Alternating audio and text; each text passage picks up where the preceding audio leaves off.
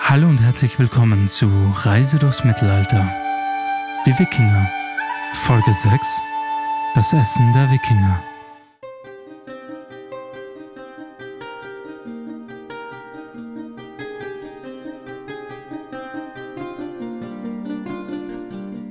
Hallo und herzlich willkommen zu einer neuen Folge Reise durchs Mittelalter.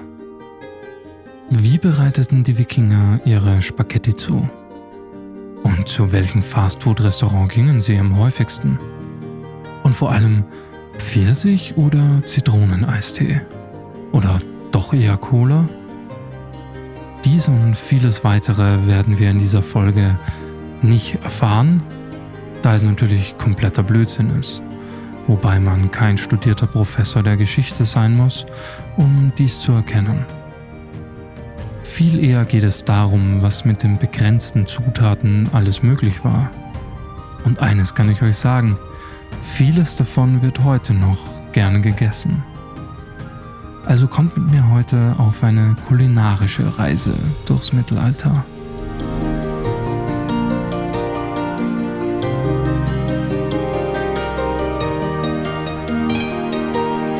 Meisten dürften schon mal davon gehört haben, dass die Kartoffel in den meisten Teilen der Welt zu dieser Zeit noch nicht existierte. Die ersten Kartoffeln wurden vermutlich um 1560 von spanischen Seefahrern aus Südamerika mit nach Europa genommen.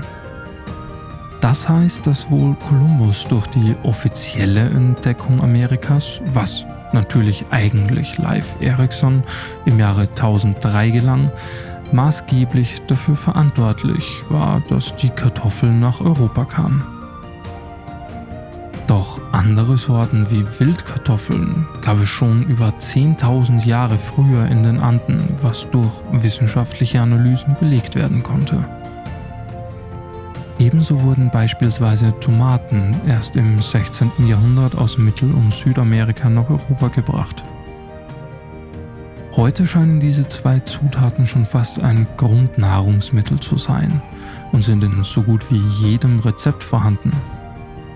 Doch was wurde stattdessen konsumiert, um das Knurren des Magens zu besänftigen?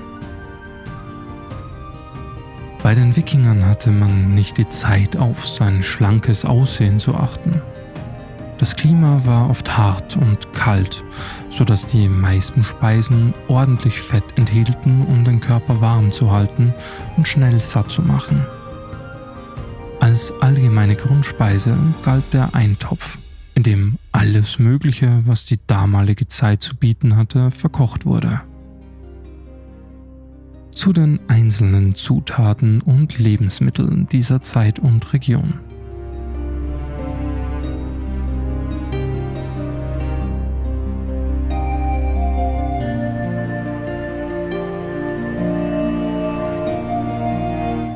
Fleisch. In der Ära der Wikinger spielte die Domestizierung von Tieren eine entscheidende Rolle in der Ernährung. Als vorwiegend bäuerliche Gemeinschaften war es für die Wikinger üblich, eine Vielzahl von Tieren wie Schafe, Rinder, Pferde, Schweine und Ziegen zu halten. Die Tiere wurden jedoch nicht nur als Arbeitstiere eingesetzt, sondern auch im höheren Alter geschlachtet und auf vielfältige Weise verwertet. Die Wikinger strebten danach, Tiere vollständig zu nutzen, sei es durch Fleischverzehr, die Verarbeitung von Hörnern, Knochen und Haut zu verschiedenen Produkten wie zum Beispiel Kleidung oder Schmuck oder eben die Nutzung als Arbeitskraft auf den Feldern. Dieser ganzheitliche Ansatz zur Tierhaltung und Fleischverarbeitung ermöglichte nicht nur eine nachhaltige Nutzung der Ressourcen, sondern spiegelte auch die Praktikabilität und Effizienz in der damaligen Lebensweise wider. Obwohl es wahrscheinlich war, dass vorrangig ältere Tiere geschlachtet wurden, deren Fleisch möglicherweise nicht so zart wie das von jungen Lämmern oder Kälbern war, konnte man dennoch das Maximum aus den Tieren herausholen. Eine einzige Kuh könnte ein kleines Dorf über einen längeren Zeitraum ernähren, was die Wichtigkeit der Fleischverarbeitung und Lagerung unterstreicht. Pferdefleisch hingegen wurde ausschließlich zu festlichen Anlässen genossen. und selbst die Kunst der Wurstherstellung war schon in dieser Zeit präsent.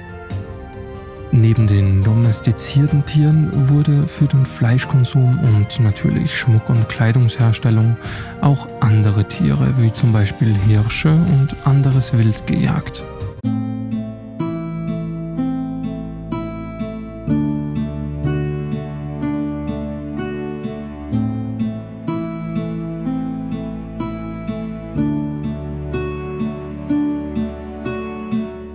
Fisch. In der Wikingerzeit war Fisch ein unverzichtbarer Bestandteil der Ernährung und sogar noch wichtiger als Fleisch. Die geografische Nähe vieler Wikingerdörfer zu Gewässern unterstreicht die Bedeutung der Fischerei in ihrer Lebensweise. In verschiedenen Siedlungsgebieten standen den Wikingern etwa 26 verschiedene Fischarten zur Verfügung darunter Kabeljau, Scholle, Heilbutt und vor allem der für sie essentielle Hering. Die Notwendigkeit des Fischkonsums wurde durch die Nahrungsmittelknappheit bedingt und die Wikinger entwickelten sich zu einem Volk der Fischer.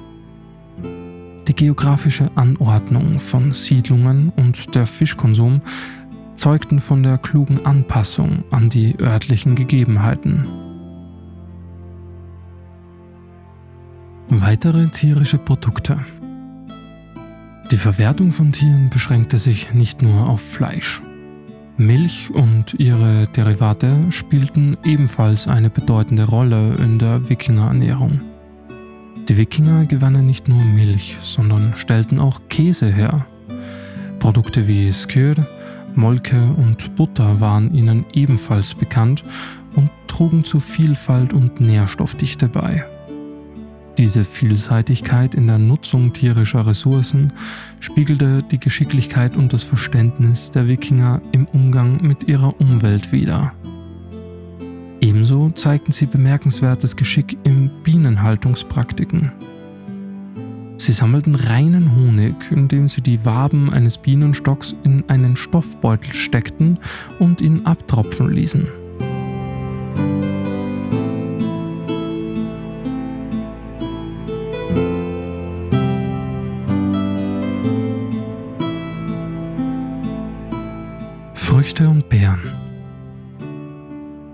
Reiche Fülle an Früchten in den Weiten Skandinaviens trug maßgeblich zur Ernährung und Vielfalt der nordischen Küche bei. Äpfel und Birnen mit ihrer süßen Frische dürften bereits damals weit verbreitet und von den Menschen geschätzt worden sein. Selbst Kirschen und Pflaumen konnte man finden. Beeren eine wahre Gabe der Natur, schmückten die skandinavischen Gefilde. Preiselbeeren, Himbeeren und Moltebeeren wuchsen in Hülle und Fülle an den verschiedensten Orten und waren leicht zugänglich für die Bewohner. Diese Beeren waren nicht nur eine schmackhafte Ergänzung zu Mahlzeiten, sondern wurden auch oft getrocknet, um sie für spätere Zeiten aufzubewahren und zu genießen. Teilweise wurden natürlich auch diese durch Handel importiert. Auch Erbsen schafften es durch die Wikinger in den Norden. Nicht nur der Umgang mit Fleisch und Fisch war auf das Haltbarmachen beschränkt, auch Früchte wurden getrocknet, um ihre Haltbarkeit zu verlängern und eine zuverlässige Nahrungsquelle für die winterlichen Monate zu schaffen. In diesem Zusammenhang spielten auch Haselnüsse eine Rolle, da sie in manchen Regionen leicht zu finden waren und eine nahrhafte Ergänzung zur nordischen Ernährung darstellten. Der Handel brachte zudem exotischere Früchte wie Walnüsse nach Skandinavien. Es wird angenommen, dass die Wikinger bereits früh die gesunden Eigenschaften dieser Nahrungsmittel erkannten. Ein faszinierendes Beispiel für die Verehrung von Früchten in der nordischen Mythologie ist die Göttin Idun. Ihr Name im Altnordischen für erneuernde oder verjüngende symbolisiert ihre Rolle als Hüterin der goldenen Äpfel. Diese Äpfel verliehen den Göttern in der nordischen Mythologie ewige Jugend und Unsterblichkeit was auf die Wertschätzung und den symbolischen Wert von Früchten in der Kultur dieser Region hinweist.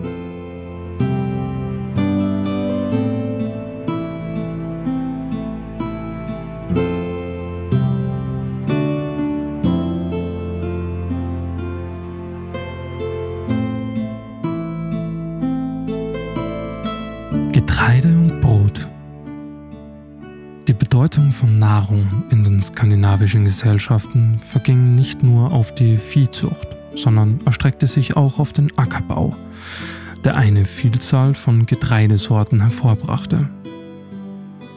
Gerste, Roggen, Dinkel und Hafer waren in den nördlichen Regionen weit verbreitet. Und sogar Weizen fand in manchen Gebieten seinen Platz. Unter diesen Getreidesorten war Gerste besonders prominent, da ihr Anbau und Wachstum vergleichsweise unkompliziert waren. Die Verwendung dieser Getreidesorten war vielfältig, wobei Brot eine zentrale Rolle spielte. Gerste in großer Menge vorhanden wurde häufig zu Brot und Brei verarbeitet. Ein herausragendes Beispiel für die nordische Kulinarik war der beliebte Haferbrei auch heute noch als Porridge bekannt. Diese nahrhafte Mahlzeit konnte einfach zubereitet werden und bot Raum für kreative Verfeinerungen mit Zutaten wie Äpfeln, Nüssen oder anderen regional verfügbaren Elementen. Die Kunst der Verfeinerung war den skandinavischen Gemeinschaften keineswegs fremd. Ein einfaches Beispiel war die Zubereitung von Fladenbrot aus Gerste, Wasser und Salz dies noch mit etwas belegt und diese Zutaten geschickt kombiniert, führte zu einer köstlichen Mahlzeit. Die Fähigkeit, aus einfachen Grundnahrungsmitteln feine Gerichte zu kreieren, zeugte von der kulinarischen Raffinesse und der Kreativität der Menschen in dieser Region. Und was braucht man, um ein noch feineres Gericht herzustellen? Richtig,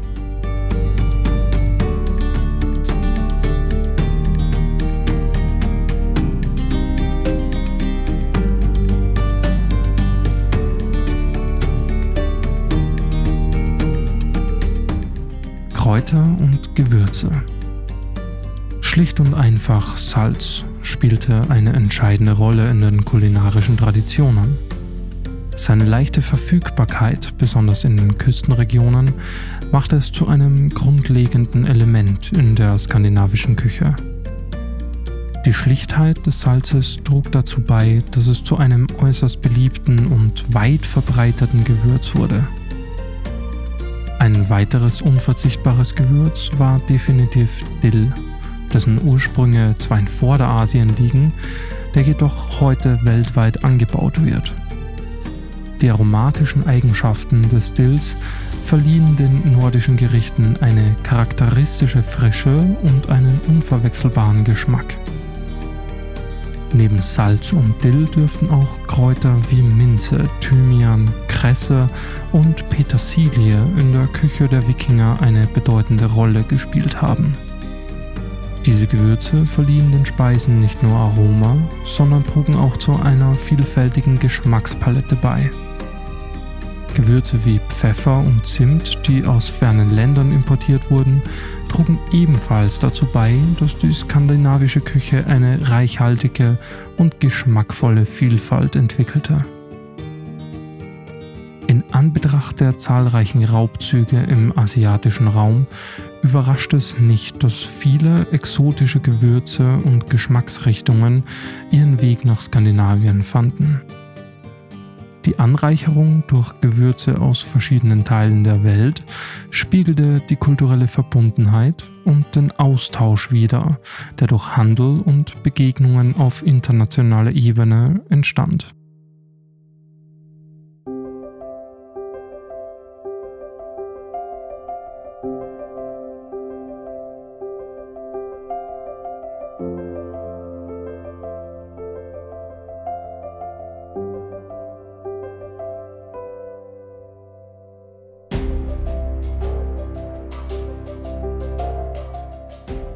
Getränke.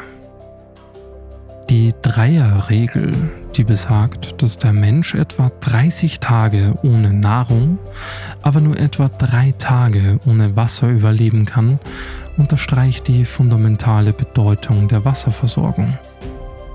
Die Wikinger hatten das Glück, dass Wasser reichlich vorhanden war, sei es aus Quellen, Seen oder im Extremfall durch das Schmelzen von Schnee oder das Sammeln von Regenwasser.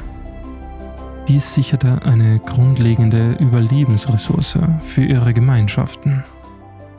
Wasser war jedoch nicht das einzige Getränk in ihrem Repertoire. Milch, eine weitere nahrhafte und erfrischende Option, war ebenfalls Teil ihrer Ernährung. Vor allem bei Festlichkeiten und geselligen Trinkgelagen durften jedoch Bier und Met nicht fehlen. Die Herstellung von Bier, ein Getränk, das in Wikingerzeiten weit verbreitet war, basierte auf der Gärung von Gerste. Dieser Prozess kombiniert mit Wasser führte zur Produktion von Alkohol. Das Bier, das sie genossen, wäre nach heutigen Maßstäben wahrscheinlich als schwach einzustufen. Aber der entstandene Alkohol hatte den Vorteil, dass er die Bakterien im Wasser reduzierte wodurch auch das Wasser trinkbarer wurde. Dies trug dazu bei, dass Bier nicht nur als Genussmittel, sondern auch als eine Form der Wasseraufbereitung betrachtet wurde. Thor gilt übrigens als Gott des Bierbrauens. Ihm sind auch gewisse Pflanzen wie Brennnesseln gewidmet, die ebenso zum Bierbrauen verwendet werden. Wie bereits erwähnt, verstanden die Wikinger es, die natürlichen Ressourcen um sie herum effizient zu nutzen. Und die Bierherstellung war ein weiteres Beispiel für ihre pragmatische Herangehensweise an das tägliche Leben. Gab es dann noch etwas? Wie hieß denn das Getränk der Götter nochmal? Ach ja, Met. Ich glaube, von diesem legendären Trunk hat schon jeder mal gehört und es hoffentlich auch probiert. Met ist simpel gesagt ein Honigwein. Das legendäre Getränk der Götter war eine weitere wichtige Option bei festlichen Anlässen. Im Gegensatz zur Bierherstellung wurde Met nicht aus Getreide, sondern aus Honig hergestellt.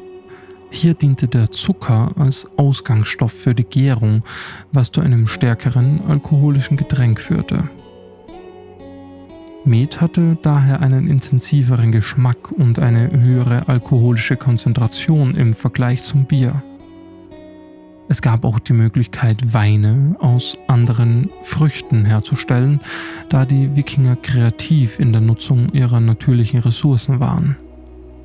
Jedoch erreichte normaler Wein, wie wir ihn heute kennen, den Norden hauptsächlich durch Handel, da die klimatischen Bedingungen für den Anbau von Weintrauben in dieser Region nicht optimal waren.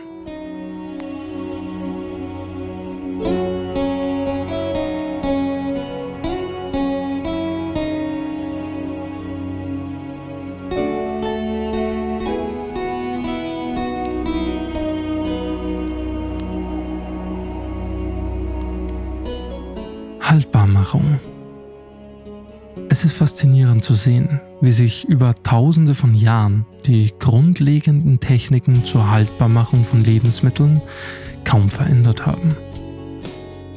Die Wikinger hatten eben auch einen simplen und charmanten Ansatz, um verderbliche Leckereien wie Fleisch und Fisch für die Langzeitaufbewahrung fit zu machen. Trocknen und in Salz einlegen das klingt fast wie das Rezept unserer Großmütter, oder? Auf hoher See inmitten von Abenteuern und rauen Gewässern machten sich die Wikinger diese bewährten Techniken zunutze. Sie verzichteten auf leicht verderbliche Lebensmittel oder nahmen sie mit, nachdem sie sorgfältig getrocknet und in Salz eingelegt wurden. Stellt euch vor, wie die Wikinger auf ihren Schiffen durch die Wellen schaukelten, umgeben von tonnenweise gesalzenem Trockenfisch, eine Art leckeres Konservenfest auf hoher See. Zu bestimmten Jahreszeiten konnten sie auf hoher See frische Fische fangen und somit ihre salzigen Vorräte auf angenehme Weise ergänzen. Eine Delikatesse direkt aus den nordischen Gewässern. Die Vorstellung, dass die Wikinger auf ihren abenteuerlichen Reisen Brot auf ihren Schiffen buchen, scheint jedoch eher unwahrscheinlich. Also, die Esskultur in Skandinavien war also nicht nur von der Notwendigkeit geprägt, sondern auch von einem tieferen Verständnis für die Verarbeitung von Zutaten und der Kunst der Geschmacksverbesserung. Diese kulinarische Vielfalt spiegelte nicht nur die Verfügbarkeit von Ressourcen in der Region wider, sondern auch die Fähigkeit der Menschen, ihre Ernährung auf vielfältige Weise zu bereichern.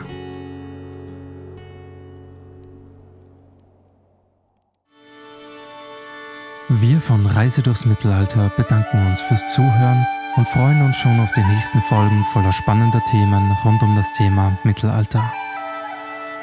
Wenn euch diese Folge gefallen hat, lasst es uns gerne wissen. Teilt eure Gedanken, Ideen und Fragen und eventuell auch diesen Podcast. Folgt uns gerne hier oder auf Instagram unter Reise durchs Mittelalter. Bis zum nächsten Mal und eine angenehme Reise zurück in das 21. Jahrhundert. Hallo und wieder mal herzlich willkommen zurück. Ich habe nach der letzten Podcast-Folge ein paar wunderbaren Vorschläge für Themen bekommen. Gerade in Bezug auf verschiedene Raubzüge, die länger gingen als eben nur einmal. Gleich wie Besiedlung von verschiedenen Gebieten und natürlich der Religion. Also gerade die Religion bin ich noch am Überlegen, wie ich mich an das Thema herantaste, weil Theoretisch ist es eine 10-Stunden-Folge mindestens. Wer jetzt aber unbedingt schnell etwas mehr über die nordische Mythologie hören will, der geht am besten zum plappernden Gesindel Björn hier auf Spotify und hört sich da alle Folgen nach der Reihe an. Ähm, ich werde auf jeden Fall eine Folge dazu machen, vielleicht, vielleicht auch mehrere, weiß ich nur noch nicht, ähm, wie ich das am geschicktesten kategorisieren soll. Außerdem bezüglich dem Feedback der letzten Folge. Am interessantesten fand ich eben das Kommentar bezüglich der Axt, da sie vielseitig einsetzbar ist. Und ja, muss ich absolut recht geben. Also gerade die Variation an Äxten und man kann echt absolut viel damit machen. Finde ich, finde ich mega. Ansonsten einmal Kurzschwert und Schild beziehungsweise Bogen. Also ich glaube am ehesten, am ehesten würde mich, würde mich Bogen interessieren. Ähm, Kurzschwert und Schild ist halt wieder das Ding. Auf jeden Fall mega cool, wenn man es kann, aber man muss es können. Also der Einsatz von einem Schwert, wer das schon mal in der Hand hatte und ein bisschen was damit probiert hat und nicht einfach nur wild drauf loshauen, ähm, ist nicht ohne Grund eine Kampfkunst, die schon seit Tausenden von Jahren gelehrt wird. Aber wenn man es kann, auf jeden Fall gefährlich und mega schön anzuschauen. Ich habe natürlich auch vorher noch mal schnell ein Foto gepostet während den letzten Recherchearbeiten zu der Folge. Ähm, bezüglich meiner Feldstudie ist natürlich sehr wichtig, ähm, das auch selbst auszuprobieren. Ich meine, einerseits auf den Mittelaltermärkten und so weiter. Andererseits ist es sehr wichtig, wenn man über Nahrungsmittel spricht, die Nahrungsmittel auch zuzubereiten. Also ich habe mich aufgeopfert und äh, es irgendwie geschafft zu konsumieren. Hat mich mega traumatisiert, war ganz, ganz schlimm. Nee, ähm, absolut gutes Essen natürlich. Meinem Porridge isst man schon mal des Öfteren heutzutage noch. Ansonsten auch, ähm, abgesehen von den sehr, sehr speziellen Sachen, ähm, gerade wild, ähm, mega gut. Ähm, und ansonsten Kuh, Schwein und so weiter wird natürlich heute alles noch gegessen und oftmals auch ganz simpel nur mit Salz verfeinert und es schmeckt gut, weil warum nicht? Ja, ansonsten war es das von meiner Seite aus wieder. Ich bedanke mich nochmal fürs Zuhören.